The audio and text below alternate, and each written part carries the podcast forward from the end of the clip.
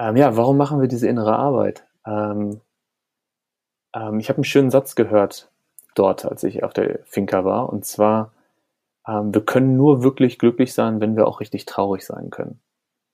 Also wir können uns entweder dafür entscheiden, das ganze Spektrum der Emotionen wahrzunehmen, oder wir können uns dafür entscheiden, abzustumpfen und so wenig wie möglich wahrzunehmen. Wir können nicht sagen, ich möchte nur äh, das Positive mitnehmen, ich möchte nur irgendwie Spaß haben und glücklich sein, aber ich habe keine Lust auf Wut und auf Trauer. Es freut mich, dass du mich auch heute auf meiner Suche nach dem Hier und Jetzt begleitest. Ich bin Daniel Rieber, ich bin Coach für Achtsamkeit und Mitgründer von WeVolve. Und heute ist es wieder Zeit für ein Check-in mit Nico. Einmal im Monat verabrede ich mich mit meinem Co-Founder Dr. Nico Röhnpagel, um über unser Leben, unsere Arbeit als Coaches und über die Gründung unseres Unternehmens zu reflektieren. In der heutigen Folge sprechen wir darüber, was wir im Sommer erlebt haben und auf welche inneren und äußeren Reisen wir gegangen sind. Wir sprechen über Conscious Festivals, Naked Tea Partys und das Inner Queer Child.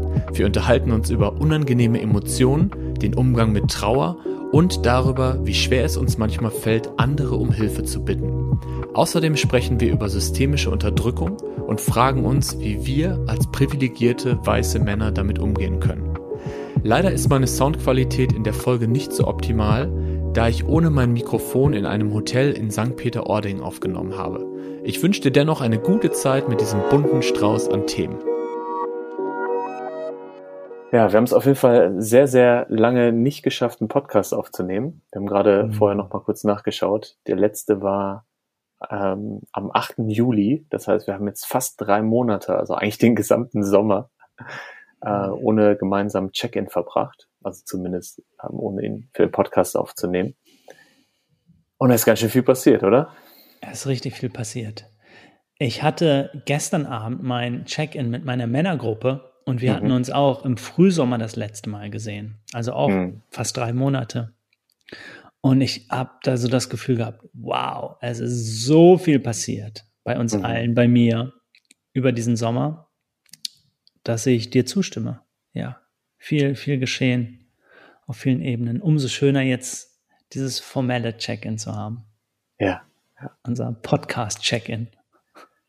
Vor allem bin ich wieder mehr reisen gewesen und äh, genieße das jetzt gerade so richtig. Also die Möglichkeit unterwegs zu sein. Ähm, wir haben ja die anderthalb Jahre Corona hinter uns, beziehungsweise sind mittendrin. Und das ist jetzt das erste Mal wieder im Sommer, wo äh, es die Möglichkeit gibt, ähm, in-person Workshops zu geben, ähm, Urlaub zu machen, in Deutschland umherzureisen. Und ja, deshalb habe ich das Gefühl gehabt, ich weiß nicht, ob es nur mir so ging, aber ich glaube, dass viele Menschen Nachholbedürfnis hatten und wirklich jede Chance irgendwie genutzt haben, was zu unternehmen. Ähm, du hast ja auch kein Festival ausgelassen diesen Sommer. Ich habe ich hab tatsächlich ein paar äußere Reisen unternommen, habe hab hm. dabei aber auch gemerkt, wie das alles Einladungen für innere Reisen waren. Und hm. ja, du kennst mich ja mittlerweile. Für mich ist das das innere Universum und die Welt mindestens genauso groß und genauso wichtig zu erkunden wie die äußere Welt. Insofern, ja, war beides möglich für mich diesen Sommer. Ich habe hab eben schon drüber nachgedacht, von all den Geschichten, die ich von dir in den letzten Monaten gehört oi, habe. Oi, oi. Was sind die zwei, drei Geschichten, die wir in dieses schöne Podcast-Format bringen können? Äh, erzähl doch mal, wenn du jetzt mal einen Moment die Augen schließt und äh, reflektierst, was sind so die zwei, drei krassesten Erkenntnisse oder Momente mhm. oder Augenblicke, an die du dich erinnern kannst? Hm. Ich trage wirklich noch, noch viele lebendige Bilder in mir von diesem Sommer, mhm. von verschiedensten Begegnungen, von Stille, von lauter Musik, von Orten, von Bewegung, von ich alleine, von Natur. Und viele davon arbeiten auch immer noch in mir nach. Die sind noch so in Bewegung, die möchten noch integriert werden. Mhm. Und Gespräche sind ein, ein Weg für mich, die weiter zu verstehen, noch eine neue Perspektive, so ein neues Fragment davon zu entschlüsseln und dann zu integrieren.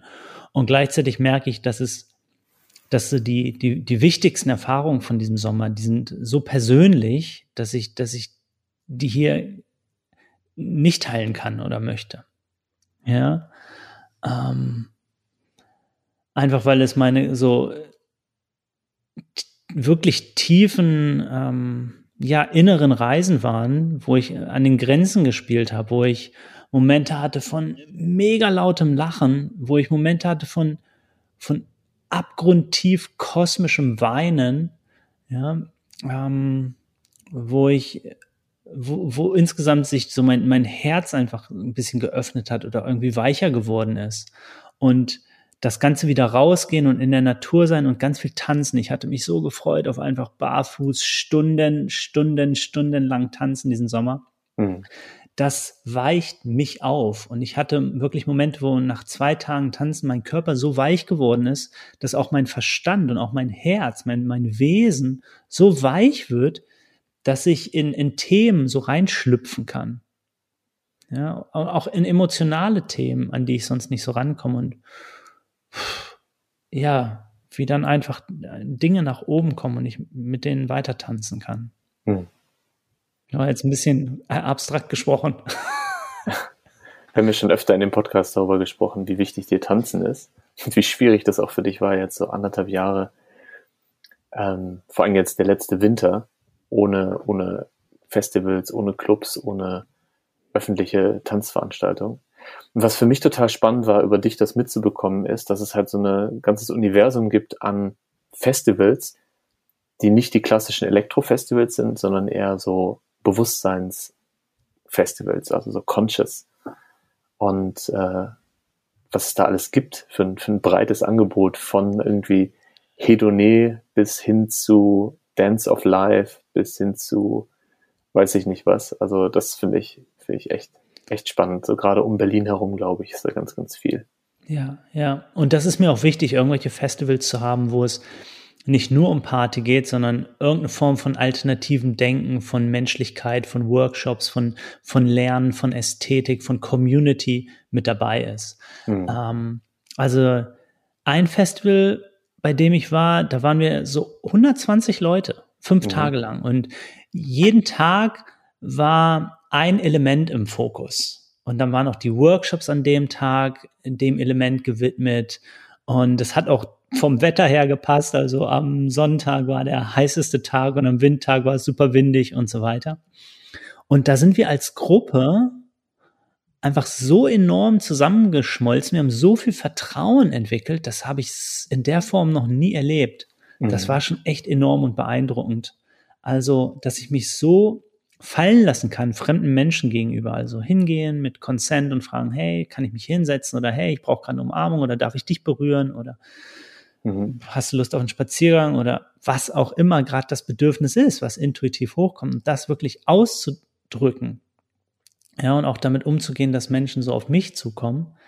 Das war schon, das war schon echt enorm schön. Mhm. Da habe ich, da haben sich auch für mich so wirklich paar neue Bilder aufgemacht. Es waren noch ein paar richtig gute Facilitator dort. Ich bin, bin selten, dass ich sage, wow, die Person hat mich echt geflasht oder von der bin ich beeindruckt. Sei das nun im, im Kontext von ähm, Spirituality oder von Wissenschaft oder von was auch immer. Aber es waren ein paar dabei, wo ich echt sage, wow, die haben echt ihre Arbeit gemacht und richtig gut, auch mit viel Humor, ja, so die Räume gehalten. Ähm, ja, yeah. und wichtig bei diesem Festival auch, das war wirklich komplett äh, sober, ohne Substanzen. Mhm. Es gab kein Tropfen Alkohol dort. Selbst wenn man, ähm, wenn man rauchen wollte, dann hat man das Gelände verlassen. Mhm. Also da war es wirklich ganz klar und clean. Ja, und dann war ich auch auf anderen Festivals, wo das nicht so der Fall ist. ja. Also so dieses Spektrum, was ich auch mag, von, von Conscious zu, zu, zu Party. Zu, vom Conscious to Expanded Conscious. Also vom mhm. Consciousness to Expanded Consciousness. Oder ja. Das ist das, was dir jetzt im Sommer auch nochmal Energie gegeben hat, ne? Ja, yeah, das draußen sein und das bewegen und ja, zu einem Festival bin ich auch ganz alleine hingefahren, zu einem anderen und da ging es schon mehr um Musik. Es war auch kein riesen Techno-Ding. Und das war das erste Mal in meinem Leben, dass ich wo ganz alleine zum Festival gefahren bin. Und ich dachte, wow, einfach so mein Flow zu haben. Und es waren dann auch zwei, drei andere Tribes, die mich einfach aufgenommen und umarmt haben, wo ich immer hin konnte. Aber das war auch eine neue Erfahrung. Wie fühlt sich das an? Sind dann so Gefühle da wie, oh, ich wünschte, ich hätte jetzt doch jemanden, ich ähm, will gerade zusammen feiern, ich fühle mich einsam, ähm, kommen solche Gefühle hoch, brauche ich gerade Support, ähm, kann ich da alleine hinfahren, bin ich, ja, bin ich da in Frieden mit mir selbst? Also es gibt immer Möglichkeiten zu arbeiten. Mhm.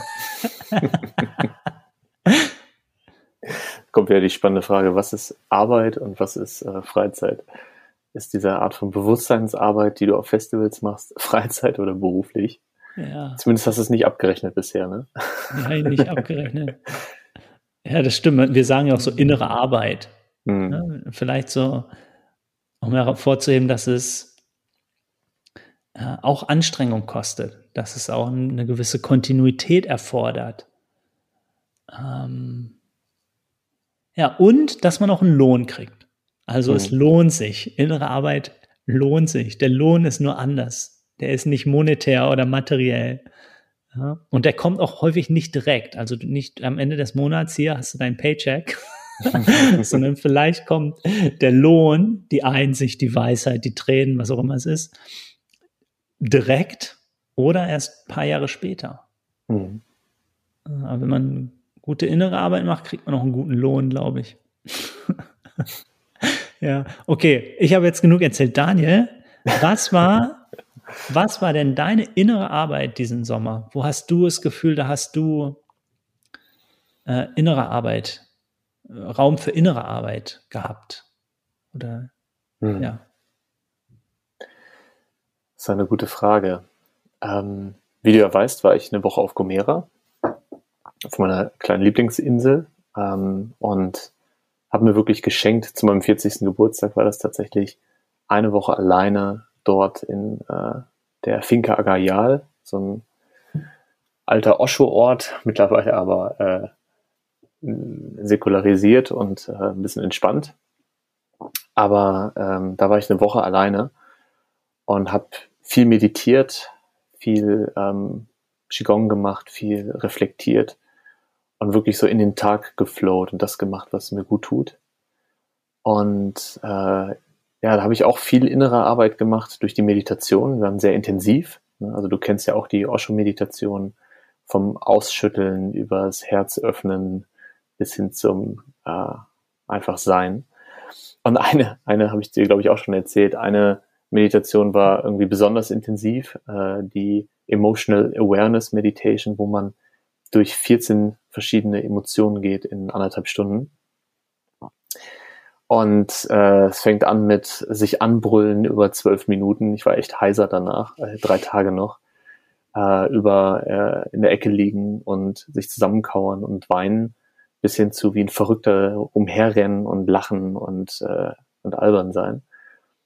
Und ja, da habe ich, hab ich gemerkt, wo meine Emotionen leicht zugänglich sind und wo ich aber auch echt Schwierigkeit habe, ähm, in die Emotionen reinzugehen oder eine Verbindung zu den Emotionen zu finden. Und ich glaube, was in den letzten Monaten für mich ein großes Thema war, war Umgang mit Traurigkeit, Umgang mit, ähm, mit unangenehmen Gefühlen. Und es gab, ähm, wie du ja weißt, auch in unserer, in meinem privaten Leben ähm, so den einen oder anderen Moment der Trauer, über die ich jetzt auch nicht sprechen möchte. Wenn sich jemand interessiert, kann er oder sie mich gerne ansprechen. Und wirklich diese Traurigkeit der Raum zu geben und nicht sofort in die Ablenkung zu flüchten oder in den nächsten, in die nächste Herausforderung oder den nächsten Lösungsansatz, sondern Raum zu geben dafür, dass Traurigkeit auch sein darf. Das war für mich auf jeden Fall äh, eine, eine emotionale Reise in diesem Sommer. Ja, in verschiedenen, verschiedenen Formen. Kannst du sagen, dass das, das gibt dir Energie, das kostet Energie, also diese, diese Form von innerer Arbeit, sagen wir mal diese anderthalb Stunden. Mhm. Ja? Ähm, wie fühlt sich das für dich an? Das ist ja, du bist danach erstmal super fertig, hat deine Stimme drei Tage kratzig und du denkst, boah, wenn ich das jeden Tag machen würde, wäre ich ein Wrack. Oder ähm, ja, wo, wo kommt der Lohn? Wie fühlt sich der Lohn an? Warum machen wir diese Dinge? Warum machst du das? Hm. Das ist eine gute Frage. Ich kann das, glaube ich, auch gar nicht so einfach beantworten. Ähm, wenn ich mich jetzt zurückerinnere, zum Beispiel an diese Emotional Awareness Meditation, die so intensiv war, erinnere ich mich daran, dass es danach erstmal so ein Gefühl der Katharsis gab. So ein Gefühl von, da ist in mir Stille. Da sind keine Emotionen, die mehr gehört werden wollen. Die haben alle Raum bekommen. Also wirklich so ein, so ein, so ein Zen-Moment. Also ein Moment der, der inneren Leere oder der inneren Fülle, je nachdem, wie man es sieht. Und gleichzeitig habe ich aber auch gemerkt, dass ich dann erstmal ein, zwei Tage richtig platt war. Also dass es auch ganz schön anstrengend war, diese ganzen Emotionen wahrzunehmen. Und äh, ich würde es beschreiben wie so eine emotionale Verkaterung. ja, also manche Sachen sind körperlich anstrengend und andere Sachen sind äh, emotional anstrengend. Und ich habe schon gemerkt, in diesen sieben Tagen, die ich auf Gomera war, dass ich so die ersten drei, vier Tage alles mitgenommen habe, was geht. Immer schon morgens um sechs Uhr aufgestanden und irgendwie draußen gesessen, im Sonnenaufgang meditiert und dann mittags und nachmittags jeweils eine Meditation mitgemacht. Und dann habe ich aber die letzten zwei Tage auch komplett ohne jegliche Praxis irgendwie gebraucht und einfach für mich und am, am Pool rumsitzen und äh, aufs Meer gucken. Ähm, also bei mir ist das, gibt so ein, ich nenne das immer so diesen Museumseffekt. Kennst du das, wenn du in so ein Museum reingehst? Und äh, weiß ich, gibt das Historische Museum zum Beispiel in Berlin, das so riesig ist, über irgendwie fünf Stockwerke. Und der erste Stockwerk bist du noch wie so ein kleines Kind, so, boah, was ist das? Und guck mal da und wie schön das aussieht. Und hier möchte ich Hintergrundinformationen. Dann auf dem zweiten Stockwerk bist du dann schon so, ja, okay, ganz nett. Und irgendwann gehst du nur noch durch und nimmst gar nichts mehr auf. Also so geht's mir zumindest. Mhm und dass dann irgendwann so eine Sättigung da ist. Und ich habe da auch auf Gomera gemerkt, dass nach ein paar Tagen ich dann auch äh, genug hatte und dass es dann auch erstmal gereicht hat. Ähm, ja, warum machen wir diese innere Arbeit? Ähm, ähm, ich habe einen schönen Satz gehört dort, als ich auf der Finca war, und zwar, ähm, wir können nur wirklich glücklich sein, wenn wir auch richtig traurig sein können. Also wir können uns entweder dafür entscheiden, das ganze Spektrum der Emotionen wahrzunehmen oder wir können uns dafür entscheiden, abzustumpfen und so wenig wie möglich wahrzunehmen. Wir können nicht sagen, ich möchte nur äh, das Positive mitnehmen, ich möchte nur irgendwie Spaß haben und glücklich sein, aber ich habe keine Lust auf Wut und auf Trauer und auf äh, ja, was es sonst noch für viele Emotionen gibt. Und ich glaube, dass die Qualität des Lebens einfach dadurch zunimmt, dass man mehr wahrnimmt. Mhm. Ähm, Nikolas, mit dem habe ich ja einen Podcast gemacht über Meditation. Ja. Ähm, Folge 34 und 35, glaube ich. Und mit, nee, 35 und 36. Und äh, Nikolas hat gesagt, er, er ist ein Connoisseur des Lebens. Also er möchte wirklich gerne die ganze Bandbreite der Emotionen kennenlernen und genießen. Und das hat sehr mit mir resoniert. Also das ist auf jeden Fall was, was ich mitgenommen habe. Hm, hm. Ja, ich habe ich hab viele Jahre gesagt oder würde es auch immer noch sagen, mhm. uh, I don't want to be happy, I want to be real. Ja, I don't want to be happy, I want to be real. Und mit real meine ich genau dieses, dieses Spektrum. To show up, to really feel. Ähm, wirklich den, den, den Schatten spüren und dann das Licht hinterm Schatten mhm. und dann den Schatten hinterm, Licht hinterm Schatten, ja, und so wie es, wie es einfach weitergeht. Mich so durch diese Schichten durchfühlen des Seins. Ähm, ja, denn nur, nur, nur Happiness hinterher zu jagen oder positiven Emotionen heißt, wir jagen den, glaube ich, auch nur auf so einer mhm. flachen Ebene hinterher. Nämlich, wenn, wenn wir tiefer gehen wollen, müssen wir uns eben auch diesen ganzen Sch Schamodder. Schamodder. Wie auch immer. also eine Mischung, Mischung aus Sch Schlamm, Schmutz und Schamut. Hatte, hat der Dalai Lama schon gesagt, ne? Was? Get rid of the Schamodder. Schamodder? oh, don't get rid, embrace it, yes. celebrate it, honor it. Ja. Also ich habe auch gemerkt, wo du gesagt hast, so Hang, Hangover oder der, der Kater, ja, dass jetzt wirklich mein Sommer vorbei ist. Ich habe mhm. viel mitgenommen und ich brauche jetzt diesen Raum zu reflektieren, zu integrieren. Und dann kam so eine andere Stimme, die gesagt hat, ja, aber nächstes Wochenende ist doch wieder eine Naked Tea Party im, im Club, im Sisyphos. Willst du da nicht hingehen, Nico? ähm, und, und feiern. Also einfach die Option zu haben ähm, bunt zu sein und draußen zu sein und, und mehr Input und mehr, mehr, mehr. Und dann aber auch vielleicht äh, die Weisheit oder so zu spüren, wann, wann reicht's jetzt? Und wann reicht's heißt dann nicht, ich äh, mache irgendwas Flaches, sondern ich arbeite mit dem, was da ist. Ich arbeite mit den, den Erlebnissen weiter. Und was eine Naked Tea Party ist, das wirst du am Ende dieser Folge erläutern. ich habe mir hier eine Notiz gemacht und werde dich da nochmal drauf ansprechen. Ja, die Kurzform, das ist morgens um sechs, wenn, wenn wir aufstehen und noch nichts anhaben und allein in die Küche gehen und uns, uns einen Tee machen und das Radio läuft und ich hebe meinen Arm und sage, yeah, yeah. Na, es gibt auch noch andere Varianten. Da sprechen wir dann gleich drüber. Am Ende ja. nochmal. Ich hatte für mich noch einen äh, ganz besonderen Moment, ähm, tatsächlich auch auf Gomera in diesem Sommer. Und zwar ähm, bin ich eines Morgens aufgewacht und habe vor meinem inneren Auge äh, für mich klar gehabt, dass ich ein Buch schreiben möchte. Und das Witzige ist, ich habe dieses Buch äh, schon vor vier Jahren mal angefangen und habe vor vier Jahren irgendwie die ersten Seiten geschrieben und irgendwie ist es aber alles nichts geworden und habe mir dann vorgenommen, erstmal äh, meine Suche nach dem Hier und Jetzt, wie auch der Podcast heißt, fortzusetzen und dann irgendwann, wenn es soweit ist, dann ein Buch zu schreiben. Und ich bin einen Morgen aufgewacht und habe so dieses Gefühl gehabt, wow, das steht schon. So und bin quasi in Gedanken dieses Buch durchgegangen. Und dann habe ich mich wirklich äh, zwei Wochen lang in der Sommerpause hingesetzt und habe jeden Tag geschrieben und habe zumindest das erste von, von vier Kapiteln fertig. Ähm, aber zumindest auch das Konzept und äh, mit inklusive Zielgruppe und ähm, also dass wirklich das Konstrukt steht und es nur noch geschrieben werden muss. Und das fand ich so einen besonderen Moment, weil ähm, es gibt diese Momente, wo man sich was vornimmt, was zu tun, und dann ist es ganz anstrengend und man kämpft sich so durch und überlegt sich, wie es, wie es so richtig ist. Kenne ich nicht. und es gibt so Momente, in denen einfach äh, eine Leichtigkeit da ist, in denen so ein, so ein Sog da ist, ja, in denen irgendwie jetzt der richtige Zeitpunkt gekommen zu sein scheint.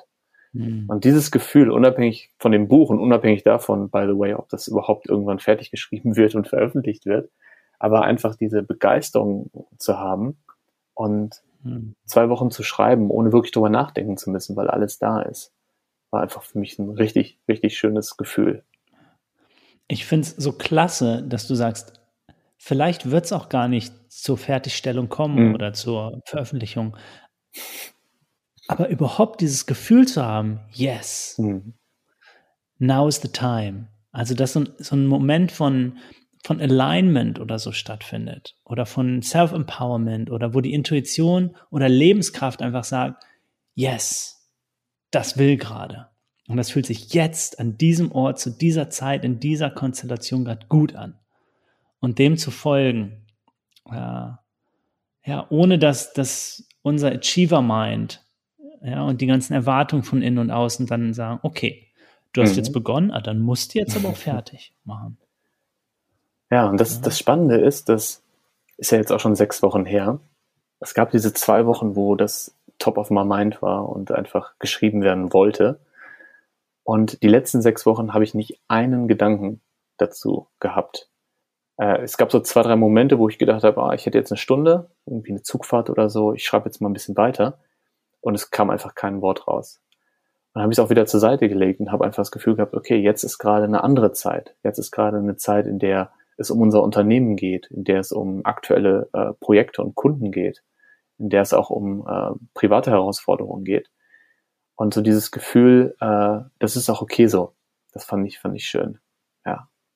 Und ich muss an der Stelle einmal das kurz reinwerfen, weil ich einfach super dankbar bin. Ich habe total viel Hilfe bekommen. Also von Leuten aus unserem Team, aber auch von, ich habe es mir hier aufgeschrieben, von Amanda, Daniela, Anna, Frank, Christoph, Ines und noch anderen, die einfach sofort sich gemeldet haben, als ich das bei äh, LinkedIn geschrieben habe und bei Instagram und gesagt haben, hey, ich habe Bock, Probeleser zu sein, ich habe Bock, äh, ein Interview zu geben, ich habe Bock, Input zu geben.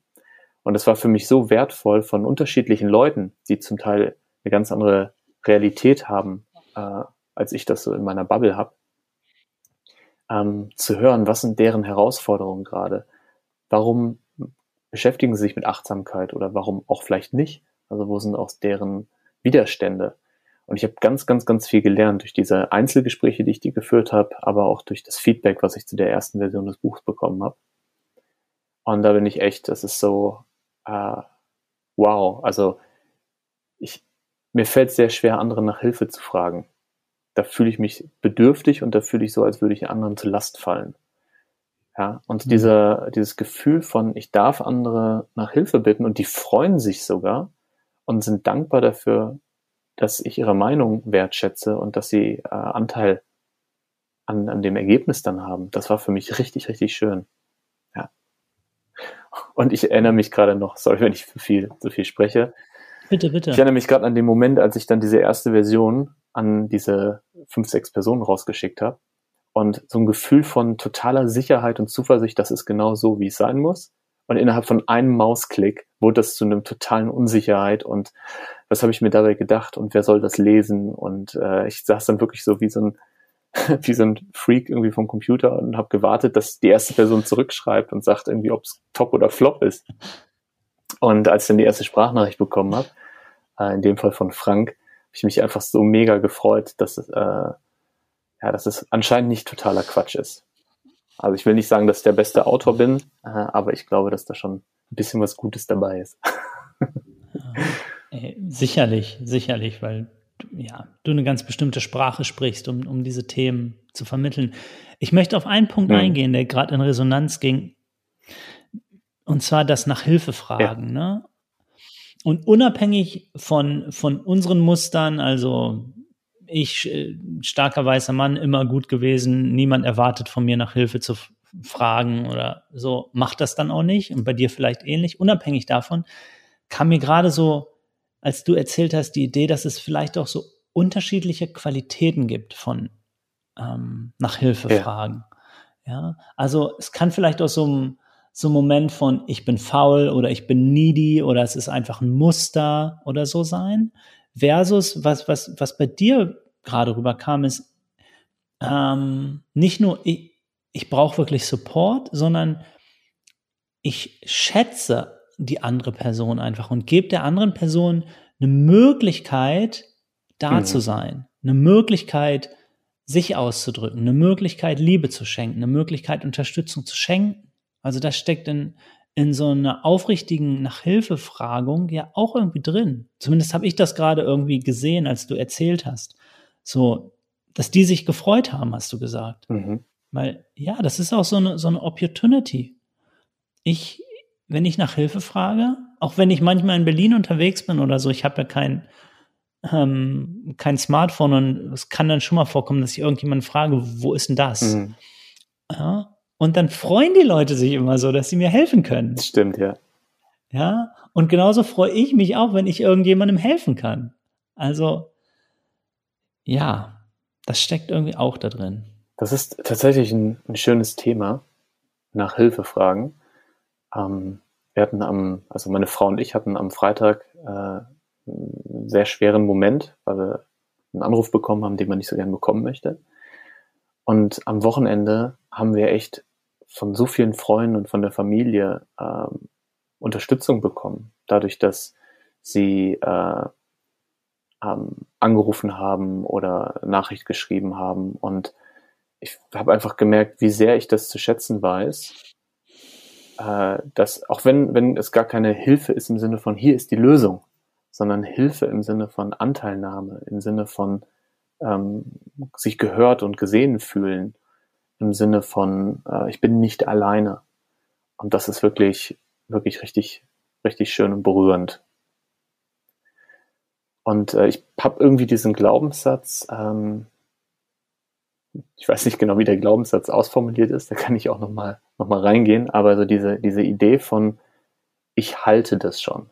Ja, diese Idee von, ich bin stark und äh, was auch immer passiert, man kann sich auf mich verlassen.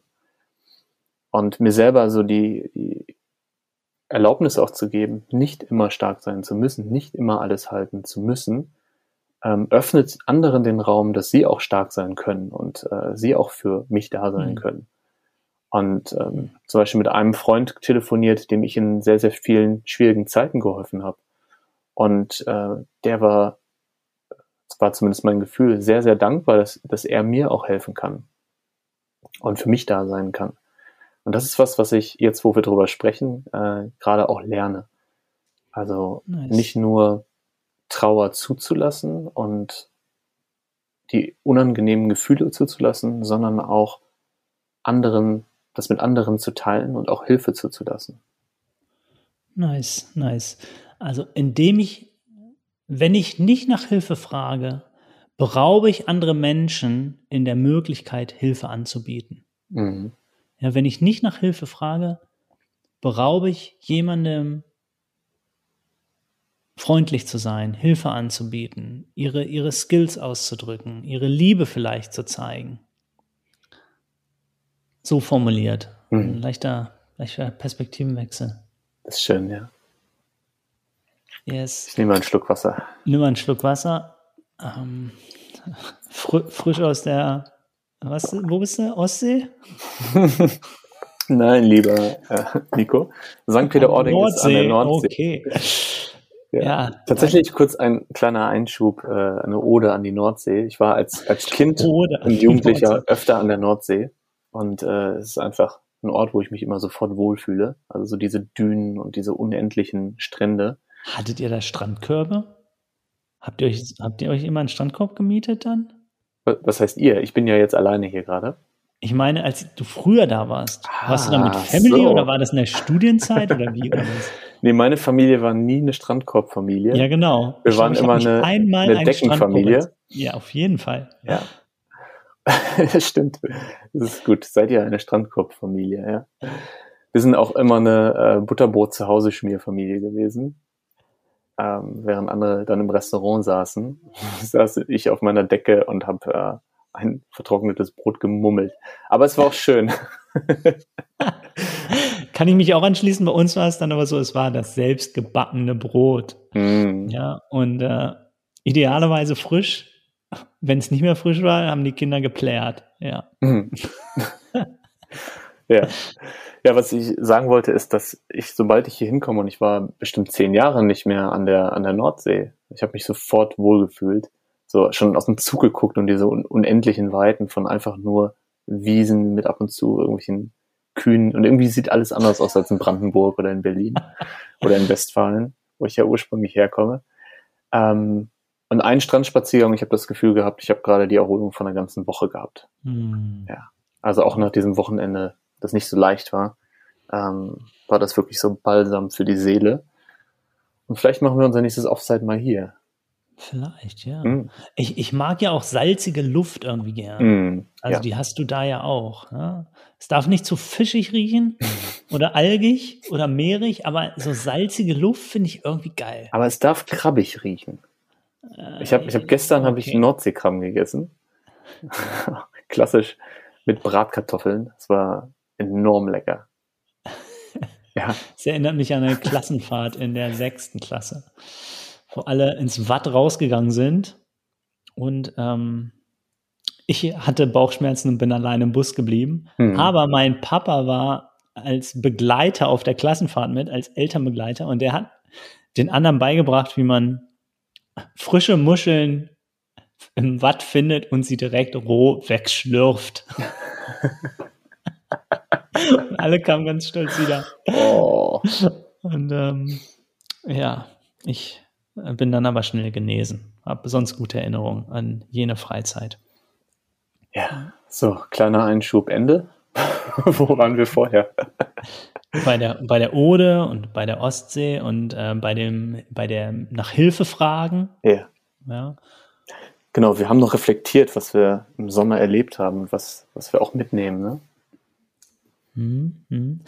es kam mir auch noch eine Sache, die ich hier, die ich schon gern teilen würde. Mhm. Ein, ein konkreter Workshop, wo ich so dachte, wow, krass, das ist neu.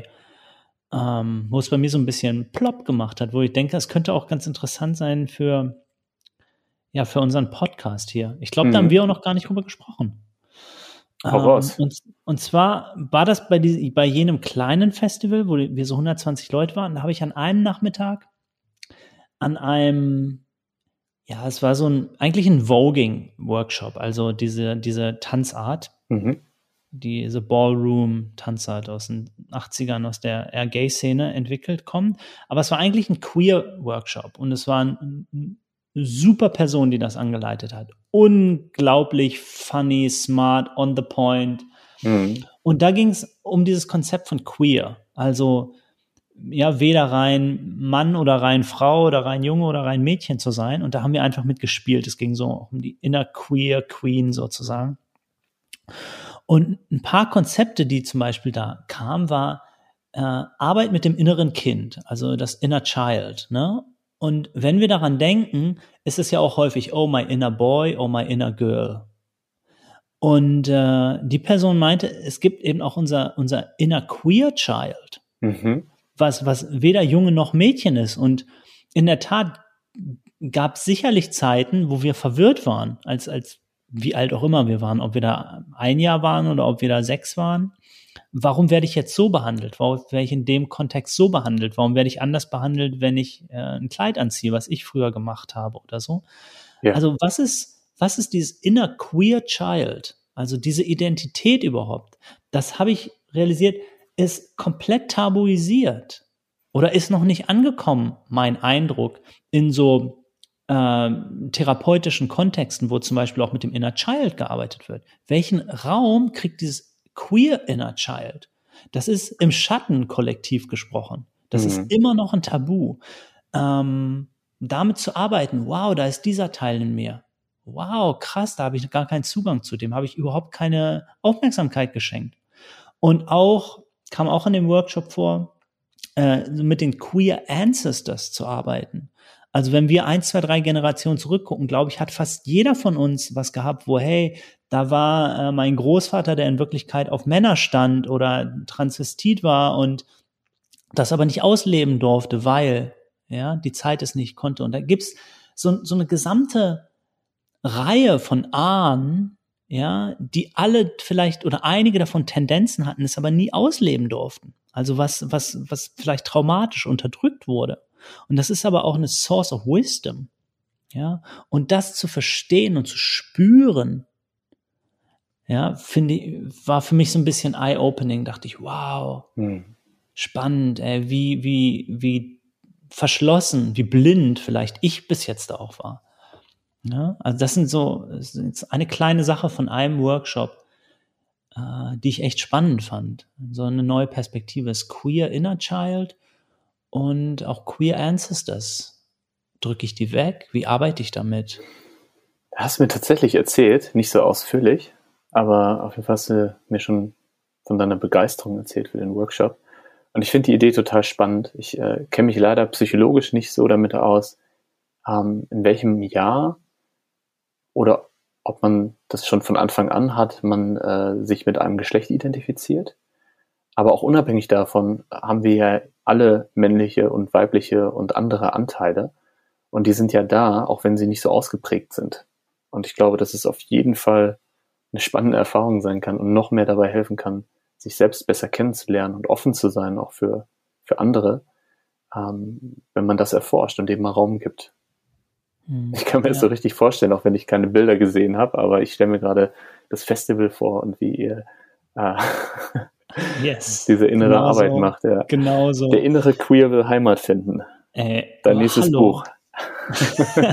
ich habe mal, wo du gerade Studien nennst, das ist auch nicht mein Forschungsfeld, aber ich habe mhm. vor langer Zeit mal was gelesen, dass sogar pränatal, also wenn eine Frau schwanger ist und dann ja. schon das Geschlecht stattfindet, äh, bekannt ist, dass wir dann mit einer anderen Tonlage sprechen. Also wenn es, wenn wir wissen, da wird ein Junge geboren, dass wir ein bisschen tiefer sprechen und Leute auch sagen, oh ja, und ja, und wenn es ein Mädchen ist, etwas höher, oh, schön, Mhm. Ja, darf ich mal die Hand anlegen? Und genauso bei ganz kleinen Babys, wenn die geboren sind und in der Wiege liegen oder in, in der Karre und man überhaupt nicht sieht, ob das ein Junge oder ein Mädchen ist oder eben ein anderes Geschlecht, dass auch dann äh, wir uns anders unbewusst anders verhalten, entsprechend der Projektion. Das heißt, diese Konditionierung geht sehr wahrscheinlich schon sehr früh los. Ja. Und gleichzeitig glaube ich aber auch, es kann Verwirrung oder Queer Inner Child kann es auch noch geben mit drei, vier, fünf, sechs, vielleicht in der Pubertät auch noch mal, wenn diese ganzen Geschlechterfragen losgehen. Dann nochmal zu gucken, wow, gab es in der Pubertät zum Beispiel, gab es da Momente, wo ich was unterdrückt habe, wo ich eigentlich neugierig war, was wie Mädchen zu machen, aber es als Junge mich nicht getraut habe oder was mhm. bis dahin gemacht habe und plötzlich nicht mehr machen durfte oder so das ist, ist ja, ich glaube, da ist Heilung möglich. Ja. ja. Mir fällt gerade ein, dass mein Vater, der gerade für die Zeit äh, schon sehr progressiv war, äh, zu mir immer schon als Kind gesagt hat, es ist okay, wenn ich schwul bin. Und ähm, ich weiß, dass mich das total verwirrt hat. Ich habe mich dann immer gefragt, warum denkst du denn, dass ich schwul bin? Und ihm war es aber einfach wichtig, weil er in seinem Bekanntenkreis, vielleicht auch selber, aber halt sehr intensiv miterlebt hat, ähm, wie Menschen unterdrückt werden und wie diese Anteile in einem unterdrückt werden. Und ähm, er hatte die besten Intentionen. Mich hat es aber als Kind, gerade als Jugendlicher, total verwirrt und irgendwie wusste ich nicht, wie ich damit umgehe, wenn er das sagt. aber so im Nachhinein fand ich, finde ich es natürlich auch äh, sehr schön. Ja.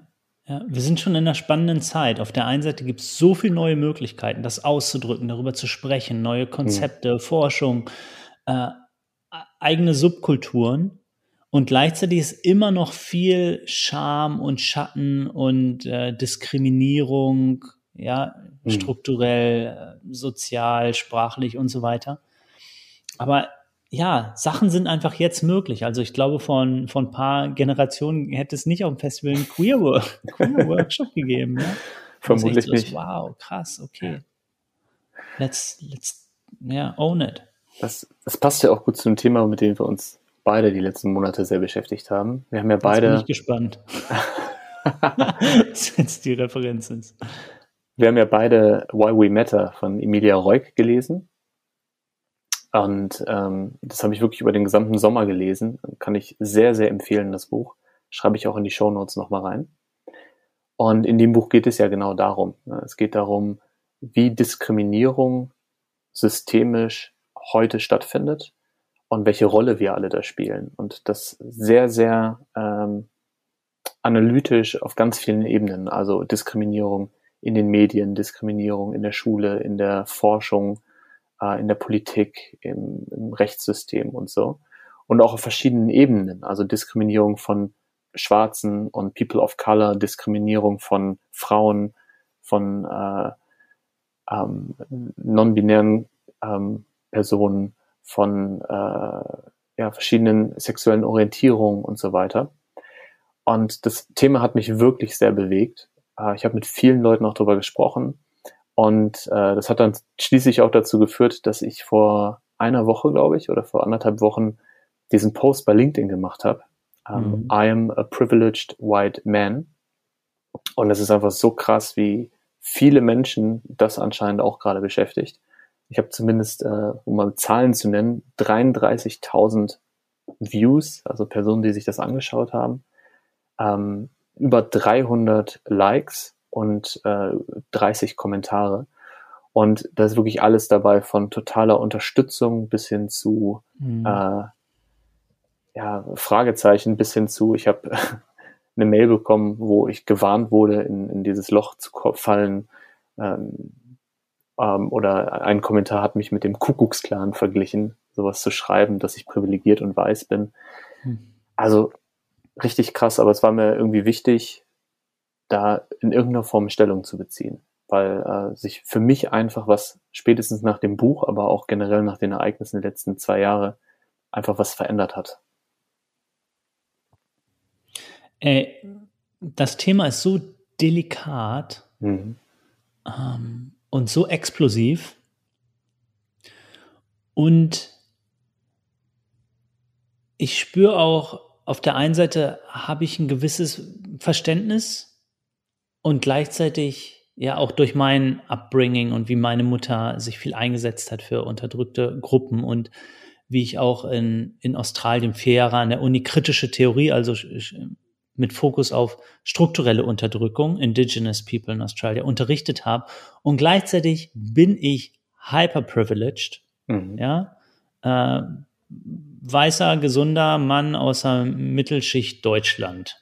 Yes, genau. Ja, und habe, habe viele, viel, viel Erfahrung, eigentlich die meisten Erfahrungen überhaupt, die meisten Perspektiven der Welt, die es gibt, durch Menschen überhaupt nicht gemacht und kann mir die deshalb auch nicht vorstellen.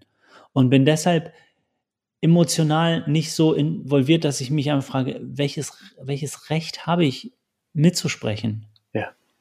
Ähm, es ist ein Konflikt. Ja, es ich, ich spüre, wie wichtig es ist, nicht zuzumachen, mich nicht zu schämen oder schuldig zu fühlen oder, oder so, ähm, aber dann auch nicht in, in irgendeinen falschen Aktivismus zu gehen. I don't know. It's, it's tricky. Ja. Will ich den Dialog? Will ich den nicht? Sollte ich? Sollte ich es nicht? Kann ich nur Falsches sagen? Ist das jetzt falsch, was ich sage? Äh, ja. It's tricky, tricky, tricky. um mal ein Zitat aus der Musikbranche äh, rauszuhauen. Ähm, ich habe mich auch echt lange gefragt, ob ich das poste. Und ich habe mir tatsächlich ja auch die Freigabe von, von äh, einigen Personen geholt, die selber zu marginalisierten Gruppen, sagt man, glaube ich, politisch korrekt, gehören. Und das war mir auch wichtig, dass ähm, jemand drüber guckt, der oder die selber auch betroffen ist. Und ähm, ich weiß immer noch nicht, ob es richtig war, den Post zu machen. Mhm. Ähm, und ich weiß aber, dass es für mich in dem Moment sich richtig angefühlt hat. Und ich glaube, das Spannende ist, und das ist auf individueller Ebene für uns beide, aber vor allen Dingen auch äh, als Gründer, auch für unser Team und auch für unsere Arbeit, die wir machen, total wichtig zu schauen, wo sind unsere Blank Spots? Also wo sind die Punkte, ähm, die wir selber nicht sehen? Und übrigens, ich habe gerade das Wort Blank Spot benutzt, weil Emilia Reuk sagt, dass wenn man das Wort Blind Spot nutzt und man damit äh, mein, etwas meint, was man bewusst nicht sieht, ignoriert, also was mit Ignoranz verknüpft ist, dass das äh, nicht cool ist für Menschen, die blind sind. Deshalb sollte man lieber das Wort Blankspot nutzen. Auch ein spannender Punkt. Ist das, hat sie da einen Punkt? Ist das was, was tatsächlich jemand, der blind ist, stört?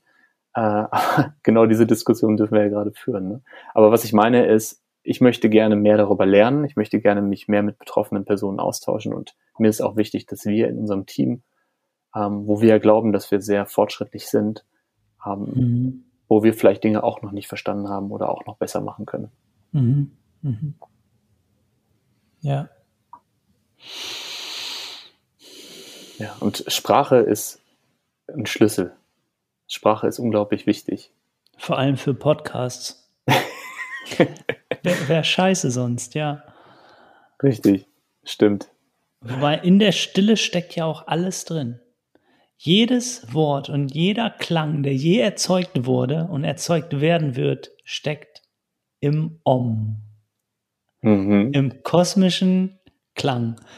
Guck mal, wir heben das jetzt ein bisschen aus dem ernsten Thema wieder raus. Ich hoffe, das ist in Ordnung und respektvoll. Ich glaube, das ist ja? deine, deine Rolle hier in dem Podcast. Das ist keine Vermeidungsstrategie, es ist eine bewusste Entscheidung zu sagen, okay, ja, let's move on. Uh, ja, also im, im Urklang, nicht im Urknall, vielleicht aber auch im Urknall, aus dem hm. sich der Urklang ergibt, stecken alle Töne und Klänge und Geräusche. Das ist die Idee von Om, da hatte ich mal die Realisierung. Also jedes hm ja, von Tieren und Menschen verursachte Geräusch, von der Natur hervorgebrachte. All das ist eine Schwingung und die Schwingung von allem Sein, selbst von Gedanken, alle überhaupt möglichen Schwingungen kulminieren in Om. Und dafür steht es. Om als der kosmische Klang. Und der kosmische Klang muss alle existierenden und vielleicht sogar alle möglichen Klänge beinhalten. Also wenn man alle, alle, alle Vibrationen, alle Frequenzen, alle Klänge, alle Töne zusammenpackt, dann haben wir unseren Freund oder unsere Freundin oder irgendwas äh, Neutraleres Om. Om. Ja. Om. Also Podcast fertig. Einmal Om steckt alles drin. der kürzeste Podcast der Welt. Und jetzt der komplexeste und der erfüllteste. Sehr gut. Danke für, für das Rausholen aus der Ernsthaftigkeit. Was machen wir jetzt damit? Tja, also es gibt noch einen Cliffhanger, den du eingeleitet hast. Das ist richtig. Ich will aber auf jeden Fall noch äh, auf, auf ein Thema gerne eingehen. Und Dann zwar auf das Thema ein. unser wundervolles äh, Programm. Mm. Und zwar werden wir Ende Oktober, ich weiß das Datum gerade nicht, ähm, zum ersten Mal unser Programm, das wir bisher, also in den letzten drei Jahren, nur mit Unternehmen durchgeführt haben, zum ersten Mal für Einzelpersonen, für Individuen anbieten. Und äh, haben ja vor zwei Wochen, glaube ich, den Ticketverkauf gestartet. um mir mal die Werbetrommel ein bisschen äh, zu schlagen. Und wer Lust hat, sich das mal anzugucken, ähm, packe ich auch den Link in die Show Notes. Wir haben leider gar keinen Shortlink, ne? Ansonsten findet man das aber auch auf der LinkedIn-Seite von Revolve. Und, und wenn ihr Let's Revolve 20 eingebt, dann kriegt ihr einen Rabatt von 20 Prozent. Alles kleingeschrieben, ein Wort steht auch in den Show Notes. Ja, yeah, super. Vielleicht kurz zusammenfassend von mir, worum geht es bei dieser Reise, bei dieser Mindful Leadership Reise? Mhm. Ähm, also, wie ihr, glaube ich, mitbekommen habt über unsere Gespräche, glauben wir, dass Leadership from the inside out stattfindet. Also Leadership mit anderen und von anderen mit mir selbst beginnt. Und wir nehmen uns wirklich zwei Monate, um herauszufinden, was heißt das. Also entwickeln eine Basis für, für Achtsamkeit, für Self-Awareness, für mein Mindset um Self-Leadership zu kultivieren und dann auf der nächsten Ebene auch zu gucken, okay, wie ist meine Empathiefähigkeit? Was sind die Werte? Was ist das kulturelle Setting, in dem ich zusammenarbeite mit anderen, um zu Co-Creation zu kommen? Und in diesem Zwei-Monats-Training haben wir die ersten zwei Wochen vier Abende, wo es viel Input gibt äh, zu Konzepten, zu Wissenschaft, zu Methoden und wir als Gruppe zusammenkommen Mhm. Und dann, und das ist das Besondere an unserem Format, ist, dass wir sechs Wochen Integration haben. Also sechs Wochen, um neue Routinen zu entwickeln. Jeder, jeder für sich ganz persönlich gucken kann, was passt mir, wie kann ich Dinge in mein Leben, in mein Arbeitsleben integrieren. Und wir zusammenkommen on, on a weekly base und äh, so eine Art Peer-Coaching-Reise zusammen erleben. Ja. Und das unterrichte ich zusammen mit der wundervollen Lena, die auch schon mal hier im Podcast war. Ja. Liebe Grüße an dieser Stelle. Hallo. Hallo. So, Werbeblock vorbei. Nico, lass uns äh, die Auflösung raushauen. Was ist eine Naked Tea Party? Also ich bin auch absoluter Newbie. Ich habe erst eine davon in meinem Leben erlebt, jüngst. Und zwar geht es darum, als nackt als Menschen zusammenzukommen. Mhm. Und zwar einmal körperlich nackt, aber auch einfach nackt alles ablegen, was wir so tragen an, an Body Shaming. Ja, ähm, und einen Raum zu haben, der, der bunt, der willkommen ist, der non-judgmental ist, wo wir genau an diesen Grenzen von, von Scham spielen können. Mhm. Ähm, ohne dass es äh, ein sexueller Raum ist oder dass man sich auf die Intimbereiche guckt oder sich irgendwie berührt oder so, sondern hey, wie fühlt sich das eigentlich an, in so einem geschützten Raum, in so einer lockeren High-Tea-Atmosphäre zusammenzukommen? Ähm, ja, und auf der Naked Tea Party, wo ich neulich war, mhm. War es ein, ein ganz schöner äh, Ort in einem Schloss und es waren über 100 Leute bei dieser Naked Tea Party, äh, verkleidet mit DJ. Also eigentlich war es wie ein Club, äh, wie im Club tanzen, äh, nur naked. Und man hatte ähm, so ein, eine schöne kleine Teetasse mit einer Kordel um den Hals und dann sind Leute rumgegangen und haben einfach Tee nachgeschüttet. Also an, am Rand war auch ein bisschen Conversation, aber eigentlich war es Party. Ähm, und das war einfach eine super surreale und super schöne und irgendwie weich wohlige Stimmung weil, weil einfach viel abgefallen ist von diesem Body-Shaming. Ich dachte auch, boah, gehe ich da jetzt rein, wie fühle ich mich? Und die ersten ein, zwei, drei Minuten dachte ich, oh, wie ist das denn? Wo gucke ich hin? Wo gucken die anderen hin? Und dann irgendwann war es einfach, wir, wir sind alle gleich. Mhm. Wir sind alle gleich. Und diese Idee von perfekten Körpern und ich, ich weiß es auch nicht, Hochglanzoberfläche, fällt irgendwie ab, sondern es ist einfach, wir sind als Menschen einfach da gewesen. So nackt zusammen Party machen. Das ist, das ist die äh, Naked Tea Party. Ich habe eine Frage im Kopf, eine Frage, die wahrscheinlich jetzt alle im Kopf haben. Und ich muss sie einfach stellen, auch wenn es vielleicht inappropriate ist. Was für eine Teesorte? Es gab ganz viele verschiedene Teesorten. Und in der Tat das war auch mein Key Drive, weshalb ich überhaupt dahin gegangen bin, hm. weil ich alle verschiedenen Teesorten ausprobieren wollte. ja, mir ging es nicht um die Musik und die Lichter und die Deko und die Blumen in den Haaren und den Glitzer auf den Körpern. Ähm, es ging mir um den Tee. Hm. Also du wusstest nicht, was du bekommst. Es waren sechs, sieben verschiedene Teesorten. Alles, alles Kräuter, kein Schwarztee dabei. Uh, yes. Ich muss gerade dran denken, als ich mit meiner Frau in äh, Japan war, da haben wir uns ein Zen-Kloster angeschaut und dann gab es ein Matcha-Tee-Zeremonie. Und wenn ich mir vorstelle, dass die Menschen, die dort waren, alle nackt gewesen wären, das wäre ein schönes Bild gewesen. Ja, ja. aber ich, äh, ich bin gar nicht so geschockt, weil ich gehe gerne und häufig in die Sauna. Exactly. Und für mich hat durch die Sauna Nacktheit eine gewisse Normalität. Mhm. Aber ich glaube auch, dass äh, wenn man in so einem anderen Umfeld ist, ein Umfeld, was man normalerweise dann eher bekleidet kennt, sich vielleicht sogar mhm. Gedanken macht, was sich Schönes an oder sich äh, schminkt und die Haare zurecht macht oder was auch immer und dann halt wirklich zu gehen und jegliche Form von Maskerade äh, ja. einfach draußen zu lassen. Ja, spannend. Ja, schon so ein, so ein Mutschritt auch. Ne? Dann gehe ich da jetzt rein, ziehe ich mich jetzt aus, boah, ja. Puh. Sag mal, Nico, hast du, hast du auch diesen, diesen äh, unfreiwilligen Scannerblick, dass du immer erst auf die äh, Geschlechtsteile guckst? Ich will das nicht. Ich will das gerne abstellen. Da steckt auch keine Intention hinter, aber irgendwie passiert das automatisch. Ich glaube, das ist in unserer Evolution verankert. Ja. Und was mir dabei auch fest, was, was ich auch gemerkt habe, Schön, ist, es ist ja nicht, es ist ja nicht so, dass wir jetzt in der Sauna zum Beispiel, nehme ich mal als ja, Case, mhm. dass wir nur auf die Geschlechtsteile gucken, sondern ich gucke mir einfach einen ganzen Menschen an, egal ob bekleidet oder nicht bekleidet. Ja. Ja, ich scanne einen Menschen ab. Und natürlich bin ich vor allem im Gesicht, ja, so erkennen und bei den Händen auch so erkennen wir, ist das Gefahr, ist das Freund. Ja. Ja.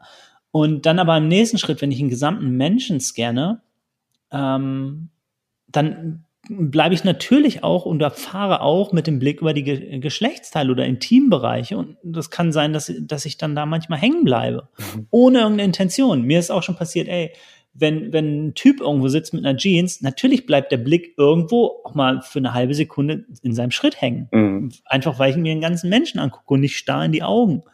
Und jetzt stelle ich mir aber vor, okay, wenn das jetzt eine Frau ist und da bleibt mein Blick auch auf, aus dem Grund, dem wie es auch beim Mann ist, für eine Drittelsekunde im Schritt hängen, ja. dann hat das gleich so eine ganz andere Story. Ja, ja aber es, es, kann einfach passieren, ohne dass da irgendwas hintersteckt. Das ist einfach Blickrichtung. Abscannen. Ich habe ja meine, meine Karriere in der Marktforschung begonnen und wir haben tatsächlich auch viel Werbewirkungsforschung gemacht und äh, auch Heatmaps erzeugt. Mhm. Das heißt, wir haben geschaut auf einem Werbemittel oder auf einer Plakatwerbung, wo guckt man als erstes hin? Und es ist natürlich klar, dass wenn man, äh, weiß ich, eine Frau mit Ausschnitt zeigt, dass da dann äh, auf dieser Heatmap ein ganz dunkelroter Bereich ist. Es liegt aber auch wirklich einfach äh, an der Natur der Dinge. Ja, ja, kenn, ein Freund von mir, der macht viel mit Eye-Tracking-Devices. Genau. Übers ja. Kunstmuseum. Ja, das ist so sein Aufhänger, um da die, den Rück, Rückschluss zu ziehen oder die Verbindung. Und ja, wir gucken immer zuerst ins Gesicht, Augen, Mund, ja, Hände und dann als nächstes andere Körperteile und Sch Sprache. Also wenn du ein, ein Painting hast, mhm. wo eine Landschaft drauf ist und ein Mensch und unten in der Ecke steht ein kleines Wort, mhm. ja, gucken wir erst das Gesicht, dann geht's zur Schrift und dann geht's erst zur Natur und abstrakteren Dingen. Mhm. Also erst Mensch, dann Symbole, Schrift, ja, und dann, und dann der Rest, wenn ich es richtig erinnere. Das, ja. Das macht auf jeden Fall Sinn, ja. Schöner kleiner Ausflug. Ja. Müssen langsam zum Ende kommen. Ähm, ich habe gerade richtig Lust, nochmal rauszugehen, die Sonne zu genießen. Die nächsten Tage soll es hier, aber auch in Berlin einfach sehr, sehr viel regnen. Und ich freue mich total, morgen meinen äh, zweiten Workshop dieses Jahr in Person zu geben. Yay. Also vor ein paar Wochen war ich ja in Zürich, wo ich unser, unser Programm unterrichtet habe. Das war für mich auf jeden Fall mm. das Highlight dieses Jahr. Also einfach wirklich mit 15 tollen Menschen in einem Raum zu sein. Lena war auch dabei. 15 tolle Menschen und Lena war auch dabei. und äh, zwei Tage mit denen zu verbringen und so sehr ich ähm, Workshops über Zoom zu schätzen weiß und glücklich bin, dass wir sie haben, das ist einfach nochmal was anderes und da passiert einfach auf so einer zwischenmenschlichen Ebene einfach so viel. Und das hat mich echt berührt und morgen darf ich mit einem äh, Management-Team von einer großen Agentur arbeiten, haben zumindest einen halben Tag und ich bin so gespannt darauf, die kennenzulernen mhm. und auch vor allen Dingen bin ich gespannt auf diese, auf diese Reise. Also von hey, wir kennen uns gar nicht und die haben sich ja zum Teil auch noch nicht gesehen oder lange nicht gesehen, weil sie auch alle ja, total genau. remote arbeiten, zu wir sind uns vertraut und der Raum ist geöffnet und ich kann mich zeigen, wie ich bin. Das finde ich so das, was mich begeistert an Workshops und was in Person nochmal noch ja. mal viel intensiver ist. Ja. ja, was steht bei dir noch an? Hm. Du hast mir eben erzählt, wir haben jetzt 17.30 Uhr, dass du heute noch nicht gefrühstückt hast. Genau, mein intermittierendes Fasten hat sich heute etwas ausgedehnt. Mhm. Ähm, und ich werde jetzt mein Breaking the Fast, mein Breakfast haben und irgendwas riesen, riesen, riesen, riesengroßes kochen. Mhm. Ähm, vielleicht so das erste Wintergemüse, so den, ersten Rosenkohl oder so. Ähm, ja, und dann auch nochmal für einen kleinen Spaziergang rausgehen. Dann. Und das war mein Check-in mit Nico. Solltest du Lust haben, dich weiter über die Themen zu informieren, dann wirf doch mal einen Blick in die Show Notes. Ansonsten freue ich mich auf die kommende Folge mit Jörn Appel, einem der Gründer von Remotely und von The Dive.